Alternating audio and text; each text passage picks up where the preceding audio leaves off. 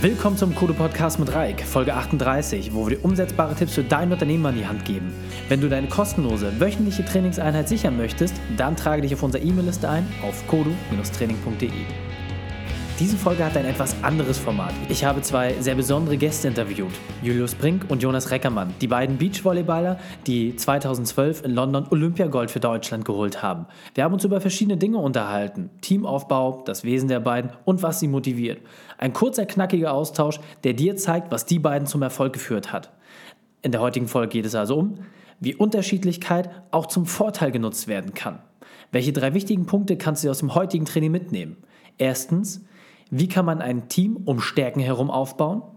Zweitens, welche Werkzeuge legen das volle Potenzial bei heterogenen Teams frei? Und drittens, mit welchen Methoden motiviert ihr euch als Gruppe? Du bist Unternehmer geworden, weil du die Freiheit liebst. Doch Termine und Verpflichtungen machen es dir immer schwer, dich auch wirklich frei zu fühlen. Damit du wieder mehr Balance in deinem Leben hast, hol dir unseren Kurs in fünf Schritten zur Selbstführung. Dein Zeitmanagement wird sich grundlegend verändern und in Zukunft wirst du wieder die Freiheit spüren. Gehe auf kodo-training.de in den Bereich Kurse. Und nun lasst uns mit dem Training beginnen. Ich freue mich, Julius Brink und Jonas Reckermann willkommen zu heißen. Und die Frage an euch, seid ihr ready für die heutige Trainingseinheit? Aber sowas von. Auf jeden Fall, klar. Sehr cool. Kurze Vorstellung: äh, Julius ist eine Beachvolleyball-Legende. Der erste Europäer, der drei Medaillen bei der WM gewinnen konnte und 2012 zusammen mit Jonas Olympiagold in London geholt hat. Heute ist er als Sportjournalist und Vortragsredner erfolgreich. Neben den unzähligen sportlichen Erfolgen ist er unter anderem auch sechsmal zum Beachvolleyballer des Jahres gekürt worden. Jonas zählt zu den erfolgreichsten deutschen Beachvolleyballern aller Zeiten. Vier Europameistertitel, ein WM-Sieg, einmal Olympiagold zusammen mit Jules haben ihn in die ewige Bestenliste der Beachvolleyballer befördert. Heute ist er neben seiner Tätigkeit als Sportjournalist auf dem Weg als Lehrer sein Wissen weiterzugeben. Hallo ihr beiden, ich freue mich riesig, dass ihr beim Kodo Podcast dabei seid und vielleicht könnt ihr mir noch kurz die ein oder andere Ergänzung geben im beruflichen oder privaten, was ich jetzt im Intro nicht abdecken konnte. Julius, vielleicht startest du mal. Ja, grundsätzlich muss ich jetzt fast alles korrigieren. äh, ja, also ich würde das mal so, so ein bisschen so äh, sehr, sehr nette Einführung, aber ich würde es noch so ein bisschen runterholen von meinem, von meinem Thron. Äh, ja, ich glaube, natürlich haben wir sportlich ein bisschen was geleistet, das ist jetzt aber auch schon mal ein paar Jahre her und man definiert sich jetzt dann eher über das, was man auch nach der Karriere angestellt hat. Also klar, wir waren sportlich erfolgreich und ähm, äh, das ist auch schön, immer das, das nochmal so zu, zu erfahren. Aber ich bin jetzt zum Beispiel auch in, im klassischen Sinne kein Sportjournalist. Ne? Ich weiß gar nicht. Okay. Ähm, bin im, äh, in dem äh, weiteren Produktionsfeld der, der, der Beachvolleyball-Serien tätig und habe da verschiedenste Ein Einsätze und bringe mich da ein vielleicht erstmal so als Experte oder Berater in verschiedensten Themen. Äh, ich glaube, das äh, ähnliches Themenfeld ist bei Jonas auch der Fall. Aber ich, ich habe jetzt ähm, an meine, an meine äh, Berichterstattung auch keinen, keinen journalistischen Anspruch. Ähm, ich glaube, da, da ist es ist in Deutschland gerade ja auch ähm, oder auch international gesehen gerade ein sehr, sehr bewegendes Thema, Journalismus hochzuhalten. Und da würde ich es dann einfach fast dabei belassen, dass man die Journalisten Journalisten nennt, die Journalisten sind. Und ich finde es nicht.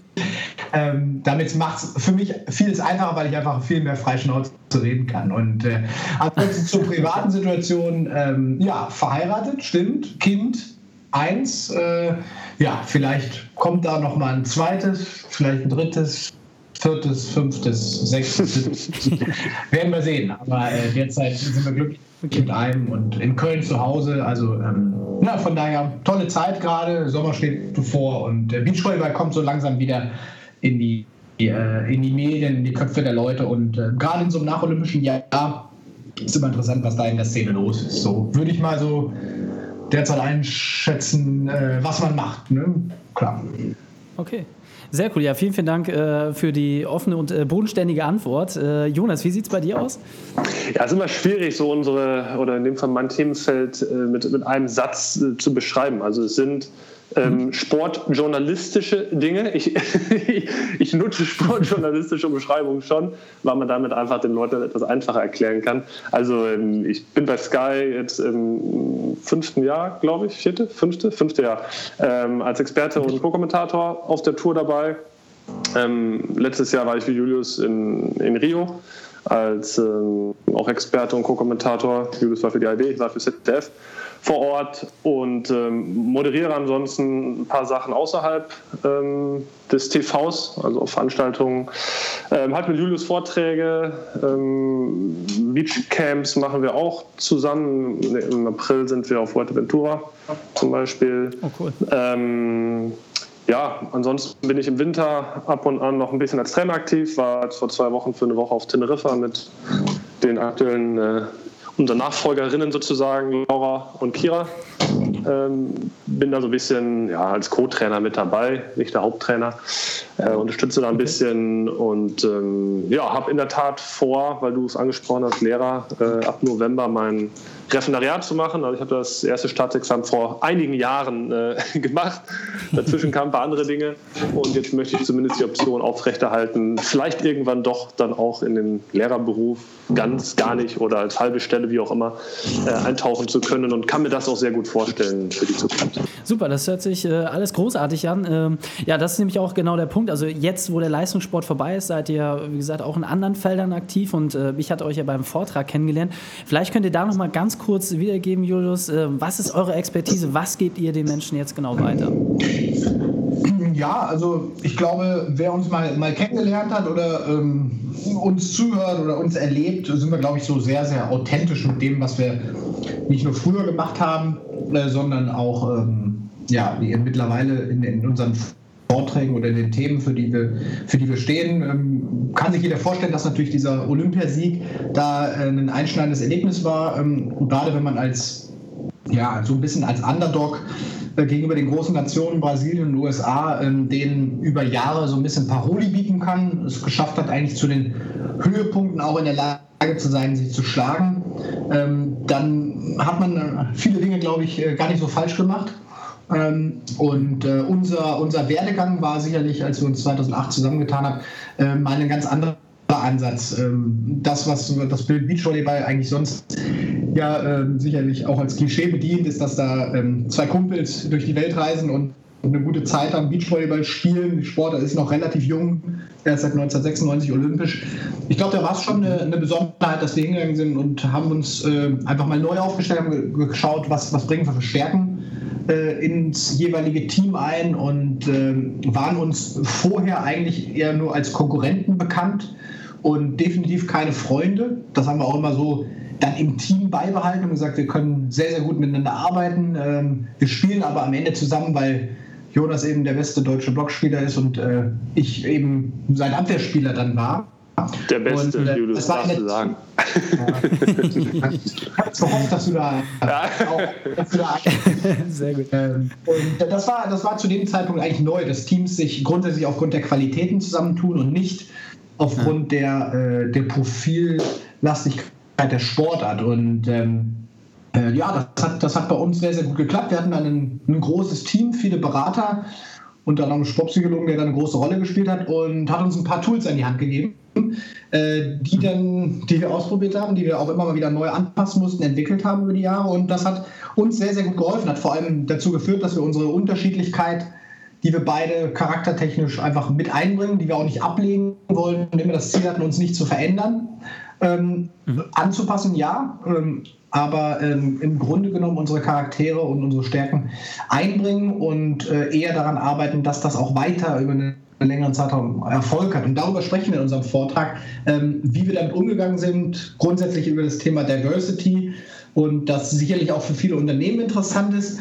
Ähm, es aber auch schwierig äh, ist, mit Leben zu füllen. Und äh, ich glaube, dass es eine große Kunst war von uns, das zu handeln. War sehr, sehr aufregend und äh, mit vielen Hochs und Tiefs verbunden. Aber am Ende haben wir das, glaube ich, erfolgsversprechend umgesetzt. Und ich glaube, dass nicht nur seit 2012, sondern ja Unternehmen sich grundsätzlich auch in ihren Teams so konzentrieren äh, so konzipieren und aufstellen, dass sie sagen, wir wollen da den größtmöglichen Output aufgrund der Qualität der einzelnen Mitglieder erzeugen. Und erst im zweiten Schritt schaut man dann, passen die denn eigentlich so irgendwie charakterlich zusammen. Und das wird dann halt einfach ein Prozess sein, den man steuert. Und da wurden wir gut gesteuert, haben uns selber ganz gut da eingegroovt und ähm, halten da immer mal wieder sehr, sehr äh, lebendige und, glaube ich, offene, authentische Vorträge. Dazu kannst du ja mehr sagen, weil du hast ihn ja gehört. wollte gerade sagen, also kann ich, kann ich komplett unterstreichen. Äh, das war wirklich äh, sehr interessant, auch mal wirklich so unverblümt äh, jemanden sprechen zu hören. Das ist eher untypisch in der Vortragsszene, muss ich tatsächlich sagen.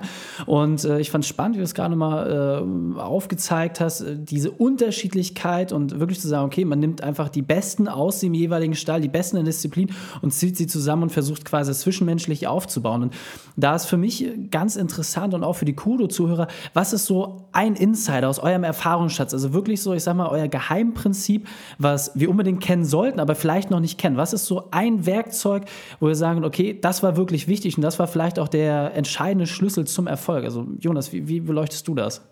Oh, das ist schwer. Das ist wäre zu einfach, sag ich mal, ähm, wenn es jetzt nur eine Sache wäre, die man da anbringen könnte. Aber ich kann es mal versuchen. Also ein wichtiger Punkt war, dass wir uns mhm. dieser Unterschiedlichkeit von Anfang an bewusst waren. Wir wussten, sportlich ist das ein absoluter Fit.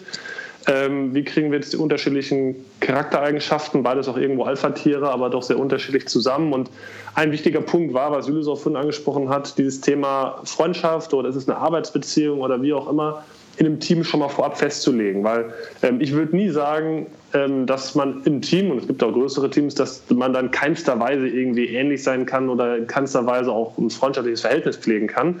Ähm, aber es muss passen. Es muss vor allem von allen Teammitgliedern ähnlich gesehen werden. Und deswegen war es wichtig, wenn man überlegt, was wäre eine produktive ähm, Ebene, auf der man sich dort begegnet. Ähm, wie legen wir das fest? Wie glauben wir, können wir am, am produktivsten sein? und haben deswegen so einen Satz festgelegt, ähm, wo wir davon sprechen, dass wir eine gleichberechtigte Partnerschaft äh, haben wollen, ähm, wo ein Thema Respekt eine Rolle spielt, es irgendwo eher ein, ähm, ja, ein Geschäftsverhältnis ist, aber auch keine Belastung ist, wenn man zusammen unterwegs ist, weil wir doch sehr viel auf Reisen natürlich zusammen fliegen, Hotelzimmer teils abhängen. Also es war jetzt nicht so, dass ähm, wir gesagt haben, der andere ist ein Idiot, ich sehe den nur auf dem Feld, das, das wäre auch schlecht gewesen. Mhm. Aber den Anspruch zu haben, wir sind jetzt die dicksten Freunde, ist auch verkehrt, vor allem wenn es von einer Seite kommt. Also es war wichtig, dass alle in dem Team das genauso aufnehmen und dann ist es auch keine Irritation, wenn dann der eine nach dem Training sagt, du pass auf, ich gehe heute mal alleine jetzt essen oder ich gehe mit dem und dem, weil keiner den Anspruch hat, dass man jetzt außerhalb seine tiefe Freundschaft pflegen muss. Und so kamen wir sehr gut damit aus. Also wir hatten jetzt auch keine äh, Riesenprobleme miteinander, sondern ähm, auf dieser Ebene sind wir uns sehr gut begegnet und kamen sehr gut klar und es war dann eben auch wirklich keine, keine Belastung. Wir konnten uns auf Eigentliche mhm. konzentrieren. Und ja, dann gibt es so Tools. Wir hatten zum Beispiel dann ähm, so einen äh, Feedback-Katalog entwickelt, wo wir uns dann regelmäßig getroffen haben, was vorher festgelegt war, wo wir im Team bestimmte Dinge dann angesprochen haben. Die Fragen haben wir entwickelt mit dem Psychologen. Und ähm, das war super, weil wir auch sehr unterschiedliche Herangehensweisen haben, wie wir mit Problemen oder Situationen umgehen. Bei Julius dauert es ein bisschen länger, packt dann vielleicht ein bisschen mehr in seinen Rucksack, bis es irgendwann dann mal rauskommt und vielleicht auch eher explosiverer Natur ist. Bei mir ist das Problem, dass ich vielleicht Sachen dann direkt immer klären wollte, auch teils dann im Training, was auch nicht optimal ist. Mhm. Und so hatte ich die Gewissheit, es kommt irgendwann auf den Tisch.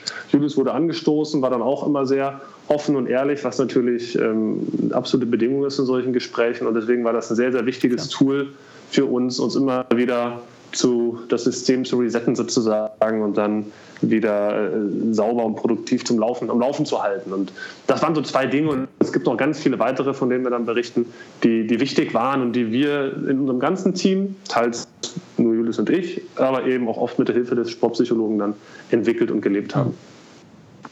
Okay, aber das ist ja ein ganz wichtiger Punkt. Also zum einen natürlich äh, von Anfang an wirklich reinen Tisch zu schaffen, komplette Transparenz, was ist das Ziel und äh, wie soll der Umgang miteinander definiert werden. Also dass man dort, dass man eine Bottomline hat, äh, ist ja ein ganz wichtiger Punkt. Und natürlich auch, dass ihr, äh, ob gewollt oder nicht, einen festen Termin habt und eine feste Struktur, wie sich gegenseitig Feedback gegeben wird, damit man letzten Endes auf einer ja, objektiven Art und Weise mit Dingen umgehen kann, um die dann nicht im Raum stehen zu lassen, sondern halt auch wirklich aufgrund dieser Unterschiedlichkeit immer auf einen gemeinsamen Nenner zu bringen und darauf auch eine Diskussionsgrundlage zu bilden. Okay.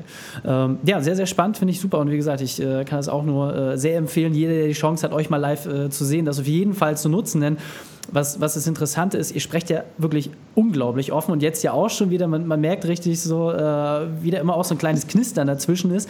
Und gerade diese Unterschiedlichkeit ist, glaube ich, interessant für die Code-Community, das nochmal herauszustellen. Also, Jus, vielleicht kannst du nochmal sagen, so, was sind so die wesentlichsten Unterschiede, die, die euch beide so teilen? Also, ob es jetzt im Charakterbereich ist, ob es in Trainingsmethoden ist, was ist so wirklich das, wo ihr komplett äh, äh konträr seid? Ja, gut gut, die, Frage könnte eigentlich anders lauten. Äh, frag doch eher nach den Gemeinsamkeiten. Weil es schneller geht? ja, nein.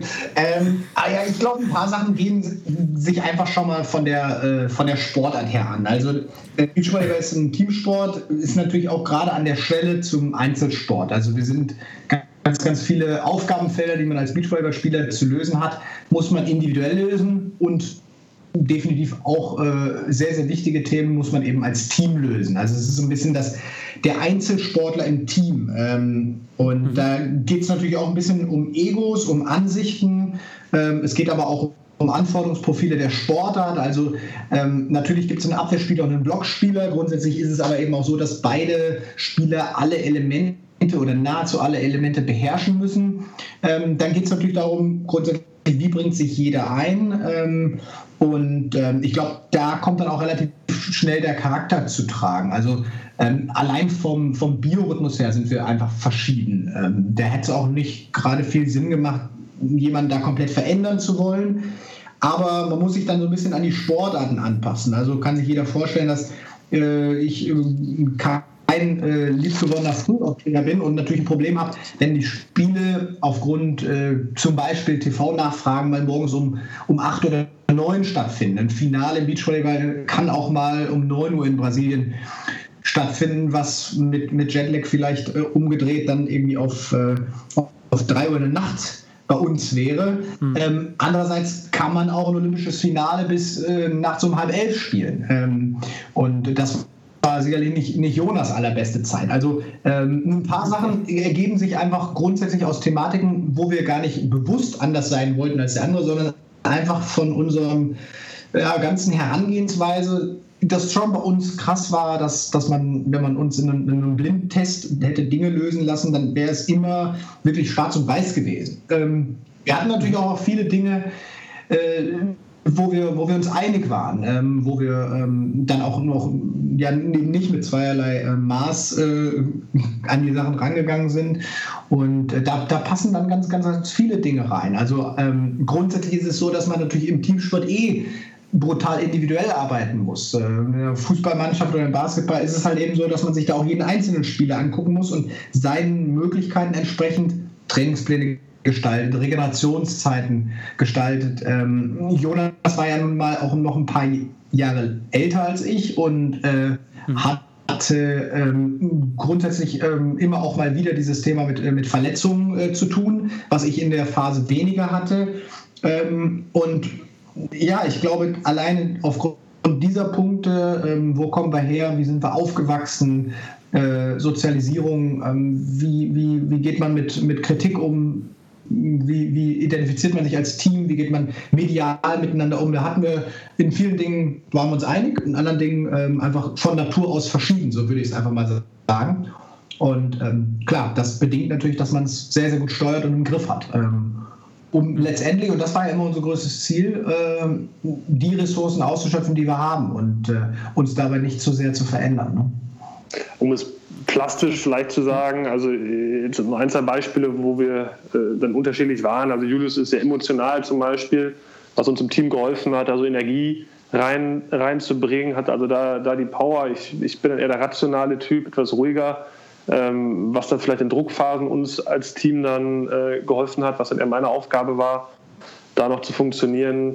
Ähm, Julius mochte es ganz gerne als Ablenkung auf Turnieren eher unter Leuten zu sein, hat da das für sich kanalisiert und äh, sich dann immer wieder resettet. Ich dagegen brauchte meine Ruhe, bin eher aufs Zimmer gegangen, habe da äh, gelesen oder ja, war jetzt nicht so darauf aus, unbedingt so viel mit anderen Leuten Kontakt zu haben und ähm, ja, das vielleicht noch zusätzlich als als so Unterschiede, die, wenn man eben, gerade wenn ein Team zu zweit durch die Welt reist, neben diesen ganzen Biorhythmus-Sachen, ähm, ja, dann aus nächster Nähe dann erfährt. Ne?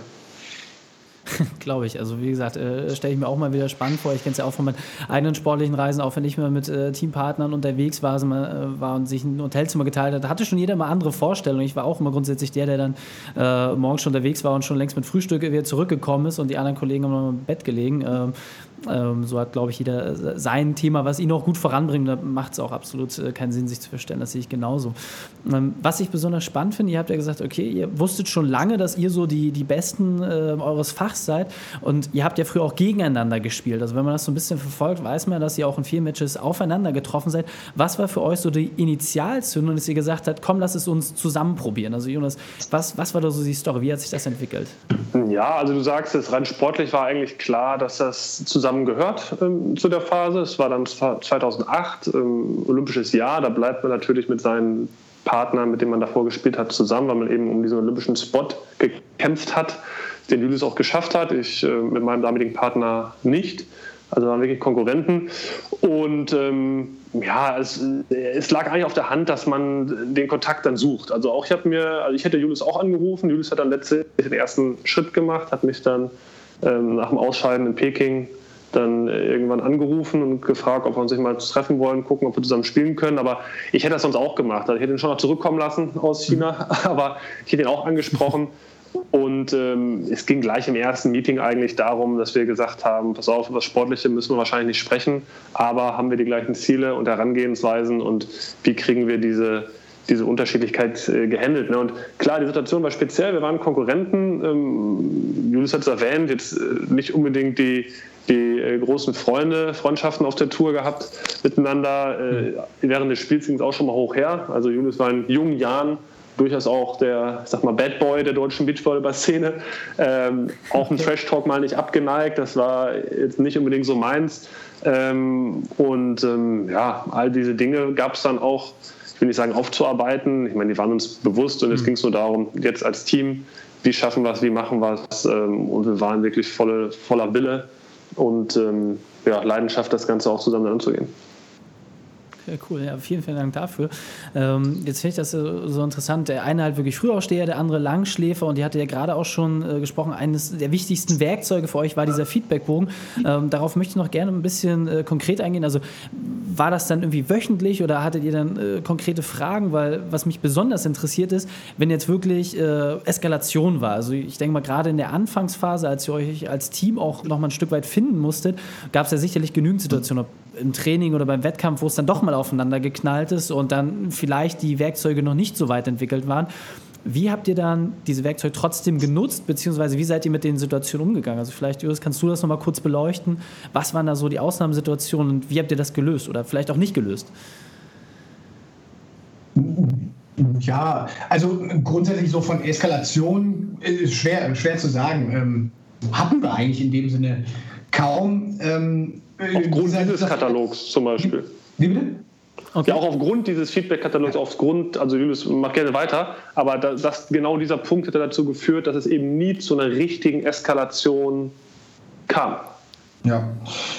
Ja, genau. Also wir hatten den, äh, sicherlich ein paar Dinge haben wir in unserem Teamprozess oder Teambuilding-Prozess am Anfang festgelegt. Also haben uns natürlich grundsätzlich mal über Ziele unterhalten.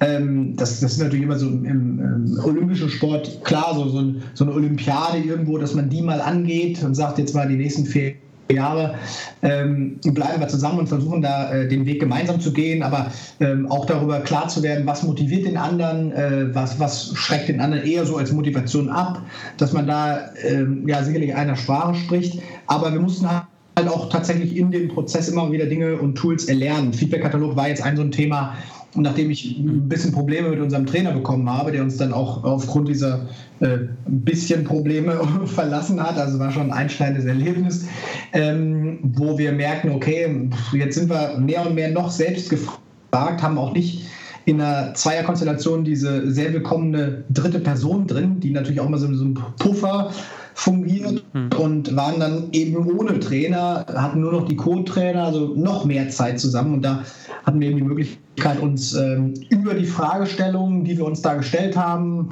also sind einfach, denke ich, Dinge, die, die in jedem Prozess ausschlaggebend sind, dass man sich äh, einfach ein offen und ehrliches Feedback gibt. Ich habe gehört, dass das in Unternehmen nicht immer so ist, dass es das zwar grundsätzlich in der Agenda immer gibt, Mitarbeitergespräche, ähm, aber eher auch hierarchiebezogen wir hatten ja in einem Zweierteam diese Hierarchie nicht. Ich glaube, das ist auch wirklich ein wichtiger Punkt, dass, äh, dass man bei diesen Feedback-Konstellationen mal Hierarchien außen vor lässt, weil äh, wenn man dieses Wort Kritik mal als etwas sehr, sehr Positives begreift, ist es für den Prozess bei uns zum einen immer sehr, sehr reinigend, weil man Dinge mal ausgesprochen hat, sie mal losgeworden ist. Ähm, und äh, das einfach auf zweierlei Dinge für uns sinnvoll war. Jonas hat es ja vorhin mal erwähnt, der äh, hatte einfach immer die Möglichkeit, Dinge auch rückzumelden, die ihn gestört haben. Und ich äh, habe grundsätzlich mal die Möglichkeit gehabt, äh, fixe Zeitfenster zu haben. Das waren am Anfang Wochenzeitfenster, später mal 14 Tage Zeitfenster oder auch mal monatlich in der Saison, ähm, wo wir gesagt haben, sind wir grundsätzlich auf dem Weg, ähm, läuft das in die richtige Richtung, gibt es Dinge, die einen massiv stören jetzt mal neben den normalen Marotten, dass der eine äh, schnarcht oder der eine mal immer, ähm, was weiß ich, immer schmatzt beim Essen. Das ist jetzt eine Ebene, wo man sich dann drüber unterhält, sondern dass man grundsätzlich auch ja, die gegenseitige Arbeitseinstellung hinterfragt, ob man äh, sich irgendwo besser unterstützen kann, mal über gewisse Dinge ein bisschen klarer wird und vor allem diese Offenheit und, und Ehrlichkeit in diesen Fragen sich dann hinsetzt und diese abarbeitet. Anfangs haben wir das mit dem Sportpsychologen gemacht. Am Ende waren die Fragen in dem Raster eigentlich klar und haben uns die dann einfach, ja, hatten die im Handy. Erstmal hatten wir am Anfang ausgedruckt, hatten wir dann auf dem Tisch liegen und gesagt, gehen wir mal durch, haken ab und danach äh, waren die dann im Handy und irgendwann waren sie auch im Kopf. Also wir haben das tatsächlich auch erlernen müssen. Es ist nichts, das ein vernünftiges Feedback-Rückmeldesystem, das, das ist, ist ein wichtiges, hört sich einfach an, aber wenn das mhm. äh, eben nicht offen und ehrlich ausgeführt wird und tatsächlich auch regelmäßig durchgeführt wird und vielleicht unter anfänglicher Prozess auch betreut von jemandem, der sich damit auskennt, dann, dann wird das nichts. Bei uns war es genau andersrum. Bei uns hat es viel gebracht. Okay. Also finde ich äh, äh, grandios, wie man halt auch wirklich hier wieder sieht, äh, dass diese Konstellation, von der wir von Kodo ja auch ausgehen, aus dem Sport in die Wirtschaft diese Themen ja greifen, weil so ein Feedbackbogen, du hast ja selber schon gesagt, also in den wenigsten Unternehmen gibt es eine solche Feedback-Kultur, in den aller, aller seltensten Fällen auch tatsächlich auf ein Theorem gebaut, das dann weiterentwickelt wird. Und äh, was ich spannend finde, ihr habt ja selber für euch auch nochmal äh, gerade reflektiert, es ist natürlich ein Prozess gewesen und äh, zu Beginn musste man das vielleicht noch physisch machen, dann nachher digital. Irgendwann waren die Sachen komplett drin und der Rhythmus war auch klar. Das heißt, dass diese Kontinuität natürlich auch dafür gesorgt hat, dass die Sachen, die von Beginn an vielleicht noch fremd waren, so wie es bei häufig bei Trainingsmethoden ja auch der Fall ist. Also wenn ich da an Kältetraining denke, äh, das begreift zum Anfang erstmal keiner, warum das sinnvoll ist. Wenn man es dann regelmäßig gemacht hat und dann auch die Erfolge sieht, die sich daraus ergeben, dann sagt man ja gut, äh, ich muss es halt einfach machen und äh, es bringt ja auch am Ende des Tages was. Und hm, das finde ich sehr gut, wie du das gerade nochmal zusammengefasst hast. Jetzt ist natürlich auch mal ein ganz spannender Punkt, äh, wenn man das für die Unternehmer letztendlich nochmal begreiflich macht, dass so Themen wie Fokus, Disziplin, Durchhaltevermögen, gerade auch wenn man jetzt sich Olympia anschaut, also wirklich die absolute Weltelite, ähm, dass das natürlich ein Thema ist, wo man sich fragt, Mensch, ja, aber was kann ich denn jetzt für mich damit rausnehmen? Also ich habe jetzt wie mein, mein Zehn-Mann-Unternehmen, wie kann ich denn jetzt mir so eine Sache begreifbar machen? Und ich finde es immer gut, wenn man am Boden liegt, dann hat ja jeder so seine Methode damit umzugehen. Und gerade wenn man sagt, Mensch, solche Themen wie Motivation und äh, ich sage mal auch die Eigenschaften wie Fokusdisziplin werden auf die Probe gestellt, dann ist immer die Frage, woraus schöpft jeder seine Motivation? Und vielleicht könnt ihr das nochmal ganz kurz beleuchten. Also gerade wenn es euch nicht so gut ging, ob im Team oder persönlich, was sind die Punkte, die euch immer angetrieben haben, die gesagt haben, Mensch, ich muss weitermachen? Vielleicht könnt ihr, könnt ihr beide noch mal ganz kurz äh, was zu sagen. Ähm, ja, also ähm, kann ich gerne machen. Ähm, bei uns war es auch ganz witzig oder auch ein Teil der Unterschiedlichkeit, dass unsere Motivation, der Antrieb durchaus unterschiedlich war und da beziehe ich unser Trainerteam auch mit rein. Also ähm, bei mir persönlich war es so, dass ich eigentlich immer nach der, ähm, ja, für mich war so ein Antrieb, jede Bewegung, das Streben nach perfekter Technik sozusagen. Also für mich sehr viel in Bewegung gedacht und ähm, das war wirklich so, dass ich überlegt habe, was, wo ist noch Potenzial, was muss ich noch verbessern und habe daraus Kraft geschöpft fürs Training, auch wenn es mal nicht so toll war oder ich verletzt war oder keine Ahnung, wenn wir im Winter bei 10 Grad äh, und Regen trainieren mussten oder so, dann war das etwas, wo ich wusste, da muss man nun mal ran, muss man arbeiten. Und das war so meine Motivation. Unser, einer unserer Trainer, der sogenannte Professor, der hatte die äh, Motivation, äh, innovativ zu werden, also die Beachvolleyball auf eine neue Stufe zu hieven. Und wir waren quasi ähm, seine Instrumente äh, im positiven Sinne. Okay. Ähm, äh, das war so war seine Motivation. Julius hatte wiederum ähm, eine andere, keiner da was zu sagen. Das Gute war, weswegen ja. das kein Problem war, dass das alles zum gleichen Ziel führte. Nämlich das Ziel, Julius hat es erwähnt, äh, diesen olympischen Zyklus erfolgreich zu bestreiten, eben mit dem Finale dann in London. Das hat sich nicht gegenseitig hm. ähm, konterkariert. Also das war, äh, das, das, das passte alles und dann ist auch okay, wenn jeder eine andere Art der Motivation hat. Also die von meinem Professor wäre nicht für mich gewesen, von unserem Professor und die von Julius, der dann eher, korrigiere mich Julius, wenn ich falsch liege, aber eher so ein bisschen dieses, diese Medaille schon lange vorher gesehen hat, gesehen hat und angestrebt hat das wäre für mich nichts gewesen. Das, für, für vier Jahre wäre das nichts gewesen, wo ich mich täglich hätte motivieren können. Und deswegen muss jeder seine authentische Motivation finden, was, was für ihn passend ist. Und man muss nicht im Team eine finden, die für alle passt. Das ist selten so bei so mhm. unterschiedlichen Leuten.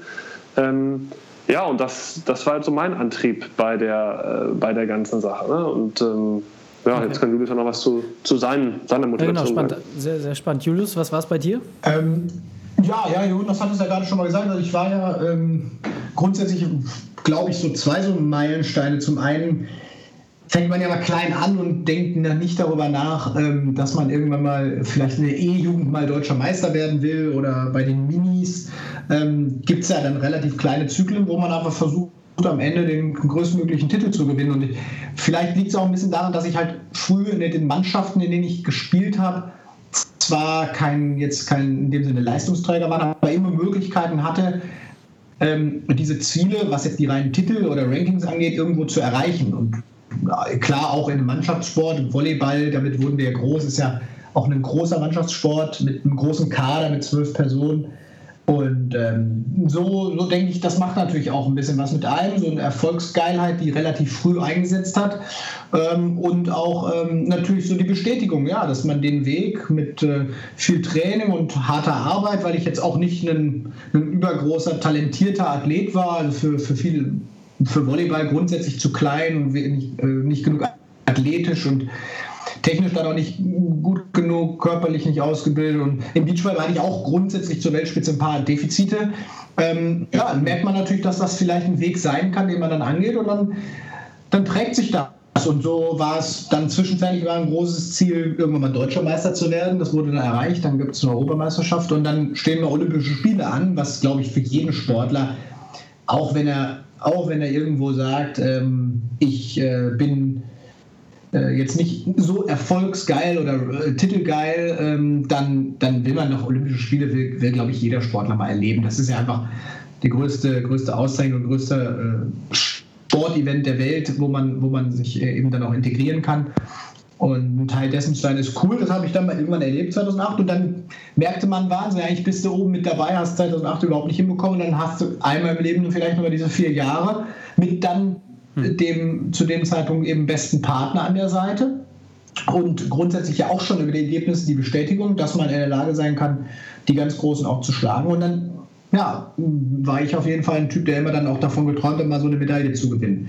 Ähm, muss man ganz ehrlich sagen, ist dann mit Gold auch ein bisschen übers Ziel hinausgeschossen. Ne? Also von, von, der, äh, von der ganzen Angehensweise hätte ich wenn mir einer vor den Olympischen Spielen einen Vertrag vorgelegt hat, gesagt, pass auf, wenn du hier unterschreibst, dann kannst du Bronze sicher. Kannst auch antreten, aber da kannst du alles verlieren, kannst aber auch Gold gewinnen. Da hätte ich Bronze unterschrieben und wäre zu Hause geblieben. ähm, das okay. ist sicher angereist, wenn man das gedanklich weiterspinnt. Ähm, ja, und Gold war natürlich bei uns auch äh, dann ja, ein wahnsinniges Highlight und äh, was ganz Besonderes. Ja. Ja, also äh, wie gesagt, auch als ich äh, die, die Bilder gesehen habe, äh, ich fand es wirklich grandios. Ähm, Gerade, ich sag mal, wirklich als Underdog. Ne? Also klar weiß man so, Top 10 ist eine Nummer, aber ich sag mal, in jeder Sportart ist es ja so, dass die Top 10 zu den Top 5 und dann die Top 5, die Top 3, dass das wirklich nochmal Welten auch sind, die dort teilweise aufeinanderprallen. Ich sag mal, gerade in der deutschen Sportförderung ist es ja schon sehr, sehr schwierig, äh, da teilweise auch in anderen äh, Ländern dort irgendwie äh, ja, gegenhalten zu können. Und äh, deswegen, ich finde es auch grandios, wie ihr das äh, gemeistert habt. Ähm, wir kommen so langsam zum Ende, deswegen würde mich nochmal interessieren, ähm, welchen Stellenwert hatten bzw. haben Trainer für euch? Also was, was war das so für euch? Was waren die wichtigsten Punkte?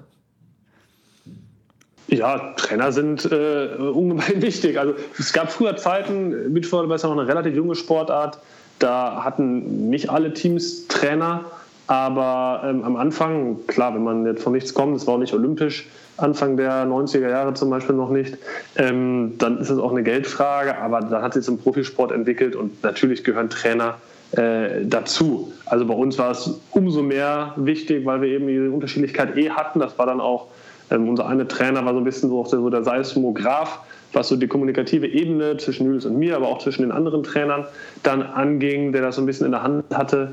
Und ähm, wir hatten drei Trainer, insgesamt, äh, die auch alle Balltraining gemacht haben mit unterschiedlichen Ausprägungen. Der eine war dann auch noch mehr für Spielbeobachtung oder für Athletik zuständig, ähm, der andere mehr für die Saisonplanung. Und ähm, wir hatten von Anfang an ja dann, als Judith und ich uns klar waren, wir machen das zusammen und gesagt haben, wir wollen diese Unterschiedlichkeit als Vielfalt sehen, war es auch nur logisch, dass wir auch unser Trainerteam so aufbauen. Und auch das Trainerteam war eben sehr unterschiedlich mit unterschiedlichen Stärken. Und ähm, deswegen war das unglaublich wichtig für uns, dass dieses Team funktioniert. Also mit drei Trainern ist es auch nicht so einfach, gerade wenn die alle auch noch einen geteilten Aufgabenbereich haben, nämlich das Balltraining zu leiten. Da bedarf es auch große Abstimmung unter, unter den Trainern. Ähm, und ja, also ich habe, der eine Trainer von denen, ähm, der Jürgen Wagner, der war eh, solange ich gespielt habe, mein einziger Trainer.